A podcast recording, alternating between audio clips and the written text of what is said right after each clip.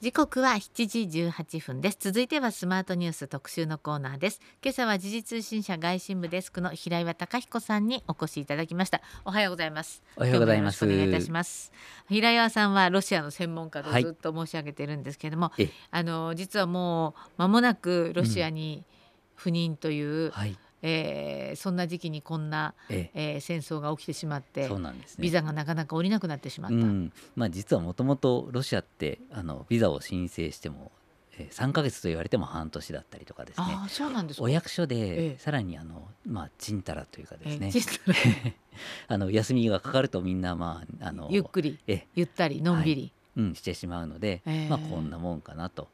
こっちとしてはね、えいつ引っ越しをしようとか、えいつ、ね、家を引き払おうとか思うんですけど、予定が立てづらいというところではあります。そうですか、うん、この間あのいわゆる出禁リストというか、はい、が発表になりますけど六十何人、はい、63人でしたかね。ね。はい、平岩さんの名前はなかったですけど、ちょっと残念な気持ちだったんですか？寂しいですね。寂しいです有名人リストみたいな感じですからね。あ、自分ってそんな認識されてなかったんだ ロシアにおいては、うん、ちょっとね、何年もいて、うん、と思ってたのに、でも。反対にそのリストに名前があったら行かれないじゃないですか。はい、けないですね。ね本当は平岩さんはロシアという国の魅力っていうのを、うん、あの多くね伝えてくださって、うん、まあ、いたわけですけれども、ね、こうやって戦争が起こったり、うん、まあ、あの悪い点もあるけれども、はい、まああの普段の我々がね報道を通じてテレビを通じて見ててもわからない、まあ良い面っていうのもね、あるんで、まあそういうところを、まああのまあ、今までもそうでしたしこれからも、あの今今こうやってね我々のあロシアは全部悪だあプーチンは悪だ、まあ、あのそうなんですけどあのそういう中で、まあ、あのありのままの姿っていうのをね伝えていかなきゃなっていう、うん、まあ、大事な時期ではあるなというふうには思っています。あの前回いらしてくださった時におっしゃった言葉ですごく覚えてるのはやっぱりあの、まあ、プーチンを追い詰めても構わないけど、うん、ロシア国民を追い詰めるのは良くないっていうおっしゃっててね。そう。まあ前も言いましたけれども、ええ私たちのウクライナにとってもロシアって隣国だけれども、はい、日本にとってもあの古くからの隣国で。隣国なんですよね。そうなんです、えー、で嫌だ嫌だって言っても、うん、あのこれ誰の言葉か忘れましたけど隣国同士っていうのは引っ越せないんですよね。うん、まああの私はロシアに引っ越しますけど そう。あのというので、ね、まあ、お付き合いっていうのをずっと考えていかなきゃいけないと、うんうんうん、プーチンを追い出してもロシア国民はそこにいるから、うん、まああのロシア国民の中の鬱憤がねどんどん溜まっていくと、はい。実はまた第二のプーチンみたいな人を出しちゃうかもしれない。はい、うん。まあ、プーチンが出てきた前っていうのは90年代っていうのはロシア経済が、あソ連崩壊でもうズタズタになって、はい、で自分たちが力がないから NATO がどんどんどんどん東に来てっていう、まあ、ちょうどその裏返しでプーチンが出てきたという、うん、側面もありますので、はい、うん、なのであの、まあ、今ねみんなあのプーチンが病気だとかクーデターだとか言ってますけれどもじゃあその後どうなるっていうとこまで、えー、私たちは頭を働かせなきゃいけないのかなというふうには思います。あのまあ、ロシアがウクライナに侵攻してもう3か月が経ったわけですけれども、はい。最新、まあ、毎日のようにいろいろな情報は入ってきているわけですけれども、はい、どうなんでしょう今。あの、まあ、今日のニュースとしては、うん、ウクライナのゼレンスキー大統領が、はい、えー、キーウを出て、うん、初めてこの東部に行ったという状況ですけども、ね、どうなんですか？あのこう戦争自体は膠着状態なんですか、うん、まあ、あのより激しくなっている。まあ、もちろん今までも激しいんですけれども、えええ、あの最初ですね、えー、ロシア軍っていうのは、まあ、誰が考えたか分からないんですけれども、まあ、大風呂敷を広げたような、はい、あまあ、大きな作戦、うん、簡単に言うとウクライナ全部を3日で取ってやるっていうぐらいの四方八方からですね、攻めてくるようなあ戦争を仕掛けたと。ただ実はロシア人はこう計算違いで、8年前のクリミア半島併合の時みたいに、すぐ降参降伏するだろうというふうに思っていたと。たわけですよね、うん、ところがウクライナ人は8年間の恨みをどんどん募らせてすっごい強かった、それで、えー、ロシア軍はあキエフとかですね。そういうとこからあ撤収、まあ、撤退をしてで今何をやってるか、今はあ、まあ、身の丈に応じたというんですかね、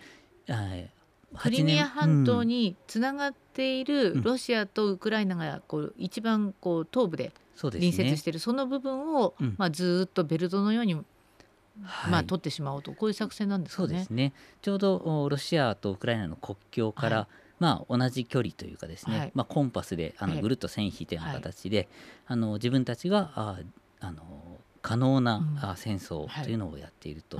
で、えー、要は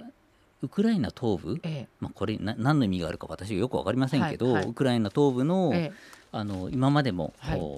親ロシア派、うん、という、まあ、傀儡政権があって、はいはい、そこの領土をなんか1メートル2メートル3メートルじわじわ増やしていくことをやっていると、まあ、あんまり意味あるかどうかよく分かりませんけれども、でそこで今ロシア軍がやってるのは、えーまあ、ある、えー、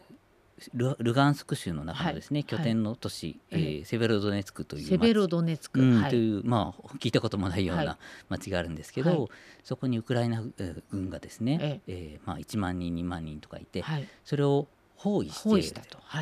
で、えー、まあ新聞で伝えているところあるかもしれませんが、あまあ目論見としては、うん。うん、そこのウクライナ兵を数千人単位のウクライナ兵を捕虜に取ってやると、捕虜囚われ人ですね。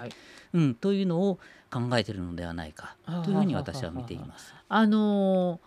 その東部の州のこう要衝、はい。の攻防が続いているわけですけども、うん、それがよく今おっしゃったセベロドネツクとあともう一つ、リマンっていうところを制圧したと、はい、発表したと言われていますけど、はい、これがもしかして、うんフェイクなのかうん、まあ、フェイクかもしれないけど、まあ、フェイクというかこれはあ、まあ、おそらくそうであろうということで、えー、とおそらくそうなんですね、ぐるっとですね、は。い、あの包囲だから、あのなんかまあ両手でぐっとその丸を、丸を囲むような形で、あの敵敵を追い詰めると。でそのリマンっていうのはその後ろからその相手の背後を狙うような場所に当たるので、そういうところをどんどん狙われるとえー、ちょうどドーナツみたいな感じになっちゃうと。でドーナツの内側にいるウクライナ兵っていうのは、はい、死ぬまで戦うか捕虜になるしかない。捕虜になると、はい、ロシア軍としては人質を取るわけなので、はい、停戦交渉をするときに有利。有利ですね。材料になるのでいやこの人たちを生きて返してほしいんですかと、じゃあ譲歩してください。ということになるんですよね。うん、あのゼレンスキー大統領が入ったのは、うん、そのセベロドネツクやリ、うん、セベロセベロドネツクのすぐウクライナ寄りのところにリマン、まあ、両方ウクライナなんですけど、よりウクライナの内陸に近い方にリマンがあるんですけども、この、えー、大統領が入った場所はハルキウなので、うん、もっと手前、ね、もうちょい手前のところなんですね。まあただあのその、えー、ハリキウ、まあ、昔はハリコフって言ったんですけど、はいはい、えー、そこのハリコフ州も3分の1が実はロシア軍に、えー、占領されているので、うんうん、なのであの今の激戦地から少し遠いんですが、はい、あロシロシウクライナ軍がですね、ええ、出ていく、まあ、前線基地には当たると、え、だからまあある意味危険な地域に、うんまあ、キウイから初めて出てそうですね。行ったと。うん。だから昨日まあ、ちょうどまた私もまあ会社でその様子見てたんですけれども、ええ、ゼレンスキーがそのハリコフ州の、はい、ウクライナ軍を慰問しましたと、はい。はい、でその数時間後にハリコフで爆発があった。もしかしたら、ね、狙ってる、ね、かもしれないそうですよね、うん、ロシア側としてはそういう行為にお、ね、及ぶことも考えうると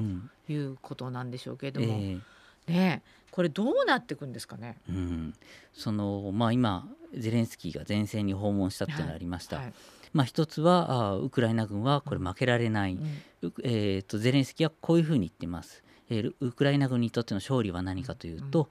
うん、2月24日、はい、これは戦争が起こった日ですね、その時以降に取られた領土は取り戻すと。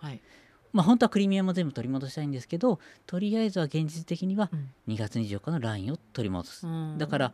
兵士を鼓舞してですね、あのそこまでは、うん、そこを取り戻すまでは頑張ろうと。うん、ということですね。うん。まあ、あとはキエフ出られるということは、まあ、一つ余裕の証開けても大丈夫っていう。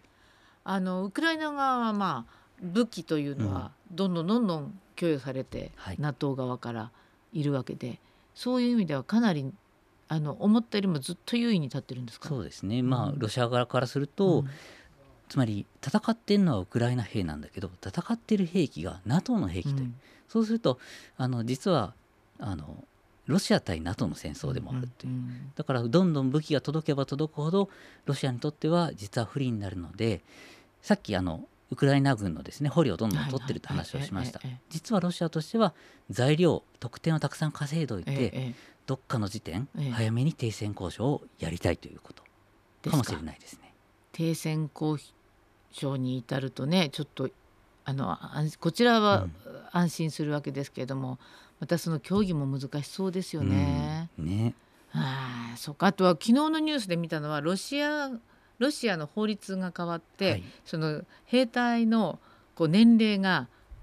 あの上の制限がなくなった。みたいですね。これはかなりやっぱりロシア兵が足りないっていうことなんですか？まあ文字通りそういうことですよね。今まで40歳だったのが、それ年齢制限を取っ払うと、まあ高齢者化高齢化社会っていうのはあるかもしれないんですが、若い人はねどんどん国外に逃れちゃって、で若い人って言っても新兵、19、20歳のね、死なせるわけにもいかないし、まあ、即戦力にもならないっていうので、うん。うん、まあ、日本の会社もそうかもしれませんけれども あのどんどんシニアを活用していくという。シニア活用になっていると、えーそうですか、えー、まだまだ続き伺いたいと思います。この後はですね7時42分頃からのパート2でお話を伺いたいと思います。今日は時事通信社外信部デスク平岩貴彦さんにお話を伺っています。後半もどうぞよろしくお願いいたします、はい、ありがとうございました時刻は7時41分です。続いてはスマートニュース特集パート2、えー、前半に続きまして今朝は時事通信社外信部デスクの平岩貴彦さんをお迎えして、えー、ロシアのウクライナ侵攻の最新情報を伺っています、はい、あの後半もどうぞよろしくお願いします。あのまあ前半まあ、最後にロシア兵の招集が40歳っていう規定があったのにそれが外れたっていう話を、はい、あの伺ってたんですけども、つまりロシロシアは兵隊の志願がどんどん減ってきているということなんですかね。はいうん。あのまあ、人口のですね、あのまあ、ピラミッドというか、はい、あのそういうグラフを見ていくと分かると思うんですけれども、はい、あのロシアってこれまで数々のですね、まああのまあ、波というか苦難というかですね、ありまして例えば、まあ、第二次大戦も、うん、そうだった、まあ、人口とても減ってしまった、あとアフガンの侵攻がありましたでソ連崩壊してからは経済が、うん、あずたずたあダメになったので当然人口も増えないということになります。うん、そうするとソ連崩壊後ちょうど30年っていうふうだったと思うんですけど、はい。はい、あ今の30歳以下の人たちっていうのは、うん。はいえー、ソ連崩壊後のの時にロ,、うん、ロシアの時に生まれている人々。つまり若者少ないんですよね。そうか、うん、そうすると、ええ、あと若い人は、え、あまあこれは多数派ではないですけど、はい、あのどんどんね、えー、ロシアはダメだっていうので、国をまあ見限って、えー、もう外に行ってしまったりあるいは今回戦争があって、外に逃げた人もいます。うん、だからあ今例えば19、20歳の人をですね兵隊を徴兵して戦地に送り込んだところで何もできないし人数も少ないということで、まあ、さっきも言ったシニアの活用というかですね。うん、そう、ね、そうするとチェチェン戦争を戦ったような人たちをまた投入できるってことなので。である意味、うん、まあ、あの最前線は体験している世代、うん、そうですね。でも古い武器しか使えないかもしれませんね。まあ、もちろんそうなんですよね。すっごい古い50年前の戦車を今送り込んでるっていう話もあるので。そんな報道も出ましたよね。で今日の日経の一面がちょうど人口と世界って衰退が招く危機っていう、はい、あのいわゆるえー、1990年に、えー、ロシアでは出生率と死亡で、はい、死亡が上回り始めて、うん、それまあ、そこから、ね、今おっしゃったまさに、うん、なかなかあの人口が増えていかない、はい、まあ、それもこうプーチンは焦った一つの要因ではないかみたいなことが書いてありますけれども、うんね、なんか今ちょっとあの曲聴きながらお話を伺っていたら、うん、それにプラスコロナの影響っていうのもあるんじゃないかっておっしゃってましたね。えーとまあ、ロシアのですね公式のコロナの、まあ、死者数ってそんなに多くないように見えるんですけれども、うん。はい、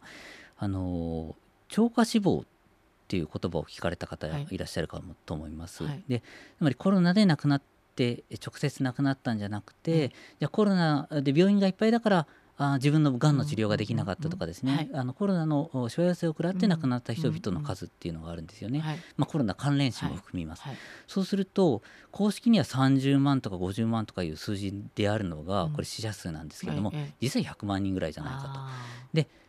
アメリカのが多いんだけれども、実はアメリカって人口多いので、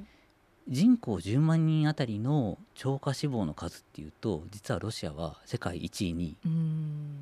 という恐ろしいところであると、ええ、だからあのー、実はそれで、えー、もう本当都市1個分の人口がなくなっているということになりますよね。100万人とか言うとね。そうですねそうですね。そう。なので,、えー、で今回ですね兵隊も、まあ、あの1万人以上とかですね。1万5千人ロシアは公式には、うん1300人だかなんだかしか発表してないけれどもそれが3月でそこから先どのぐらいなくなったかがわからない、ね。ちょっと前のイギリスの政府の情報で1万5千人と、あもしかしたらそれ以上かもしれないということなんです、ね、だから若い世代これロシアって徴兵、あります。があるわけですね。2年だったり1年だったり、まあ、あのその時期によって変わるんですけれども、徴兵が必ずあるという。うん、だからそこで、まあ、今戦っている兵士たちは徴兵で取られた兵士たちももちろん入ってるでしょうし、うん、あと外国からの傭兵、うん、なんかシリアとかね募集してるってよくニュースでやってますよね。うん、まあその足りてないっていうのもあるんでしょうけど、はい、そのロシアはシリア内戦、はい、えー、でアサド政権を助けて、はい、えー、まあ軍事介入したんですね。はい、でそこのシリアで、うん。あの募集するんですよね。あのこれだけ給料出しますよって言って、はい、でそれに応じて、えー、ウクライナで戦っている、はい、あるいはロシアの中のチェチェン共和国の中、うん。はい、あまあ、これはロシア軍になるんだけども、おまあ、異民族も、えー、ウクライナに行って戦っていると、まあ、ただ彼らは何て言うかなあのまあ、あの戦闘経験市街戦の戦闘経験豊かだから、あの最新鋭の武器は持たないんですけれども、そういうゲリラ戦みたいなことで、えー、まあ、捨て駒ですよね言ってみる悪い言い方ですけど。でそういうのがあ例えばチェチェン兵がですねキエフの近くに、えー、配備されてでそれが実はあのこの間の戦争犯罪って言われた虐殺っていうのにもつながってるんですよね。ああそうですよね。だからもうかなり今日あのまあ野蛮なことをしたっていうお話でしたけれども、このまたロシア兵の給与というのが、うん、正規兵は日本で日本円にするとおよそ12万円で、はい、徴兵された兵士は月額およそ4000人、うん、4000円っていう資料もあるんですって、うんうん、ちょっと僕はあの詳しい数字ちょっとよくわからないんですけれども、まあ徴兵だとまあほぼただ働きじゃない、まあ義務ね、はい、国民の義務ということなので、まああんまり士気も下がるぞそうですね。しかも別に行きたくて行ってるわけじゃないので。やっぱり若い世代は SNS もよく見るのでかなり事情は実は分かっているっていうそんな噂もありますもんね。そうですね、だから国がインターネットをブロックして、うん、えー、ロシア軍死んでないあの我々は正義の戦争だって言っても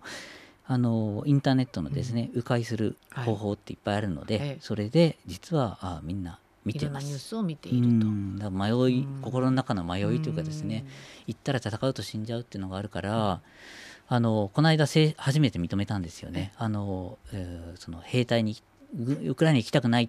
ていうので、えー、解任されたあ兵隊が、まあ、115人まあ、それは氷山の一角なんですけど、はい。ええ、あのそういうのも公式の情報で出るぐらいやっぱり戦いたくないっていう遠征運動。かなり、うん、あの混乱しているのかもしれませんね。そうですね、うん、あのこの間来てくださったのはあの5月9日の戦勝記念日の直前だった気がするんですけども、はい、あの5月9日のプーチン発言が、うん、あの随分こうね、注目されてたんですけども、うん、結局あんまり大したことが出なかったっていう言い方していいんですかね。そうですね。最初はなんかね、うん、戦争に切り替えて、ええ、あの本格的なあことを大規模なことをやるんじゃないかっていうような見方もあったんですけれども、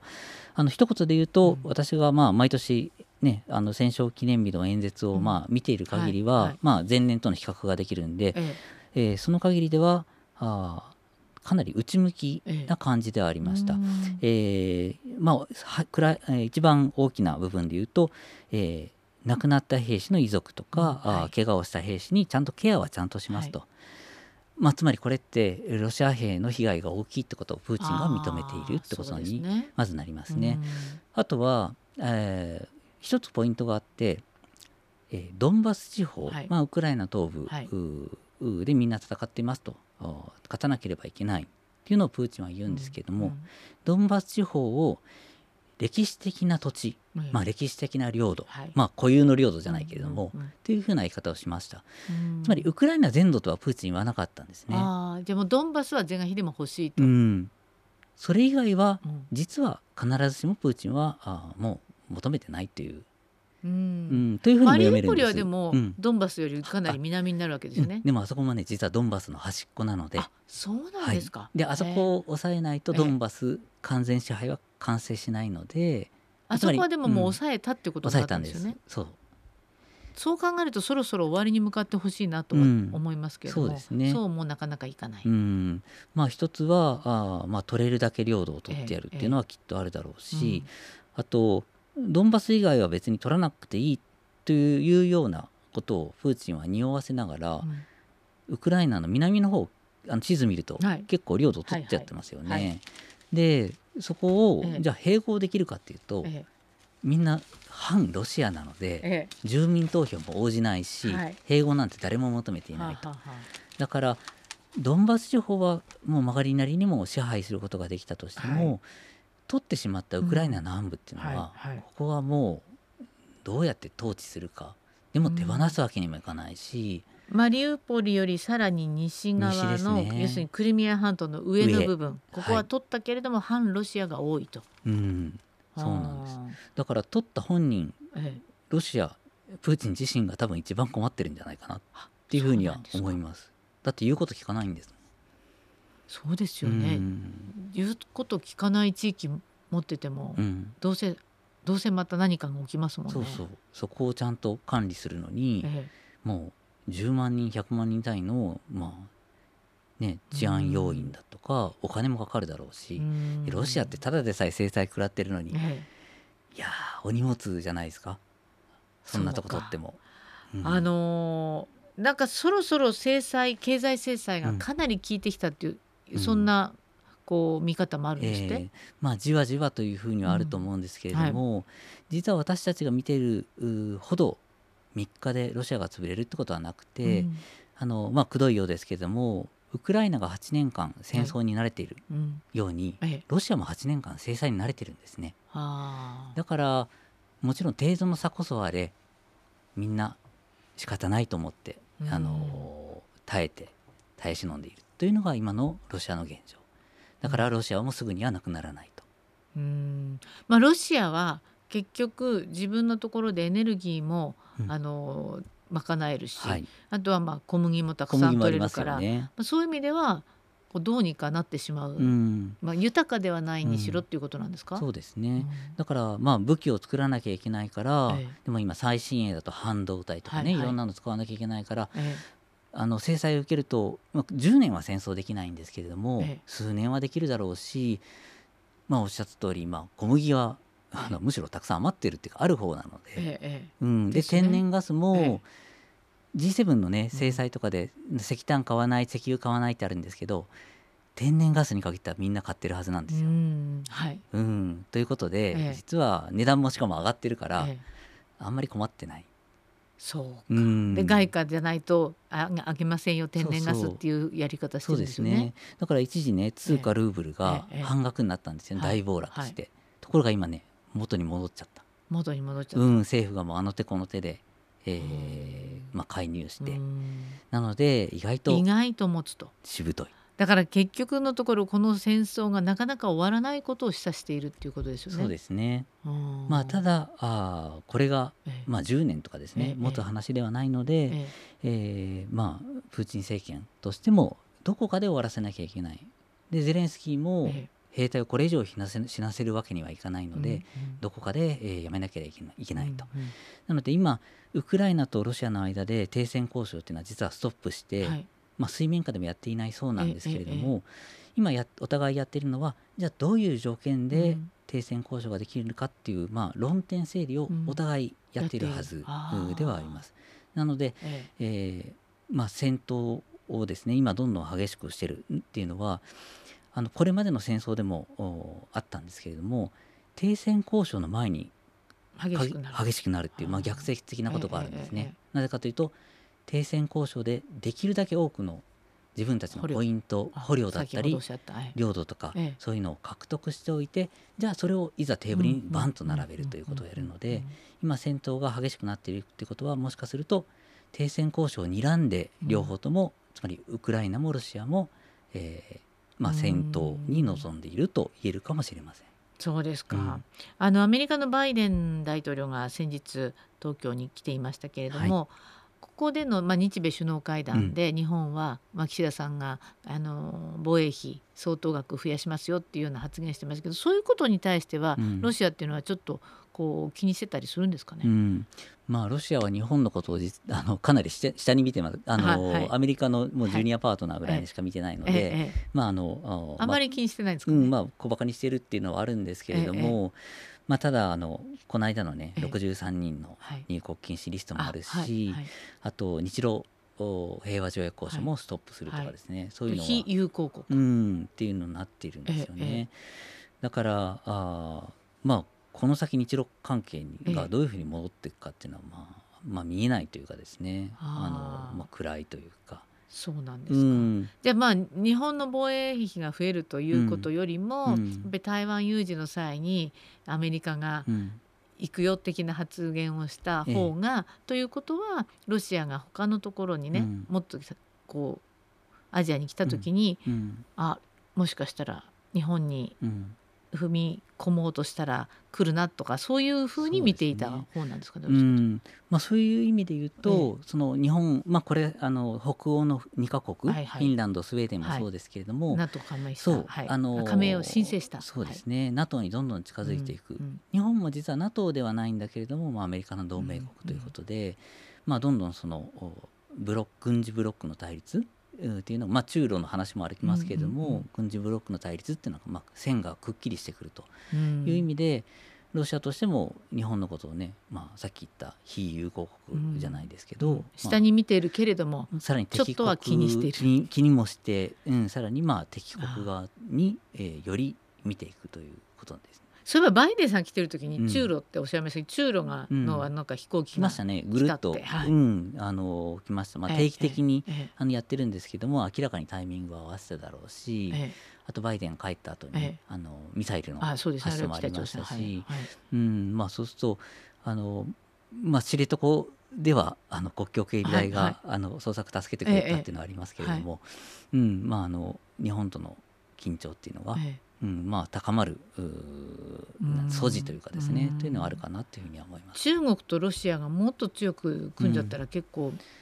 厄介ですね。厄介ですよね。結局制裁をやっても、例えばサハリン2から日本が撤退しても、うん、日本が撤退しない理由っていうのは撤退したらあインドが入ってくる中国が入ってくるっていうそういうまあ理屈もあるんですよね。うんなので、まあ、もどかしいというかですね、まあ、さすがに戦争終わったら、また日露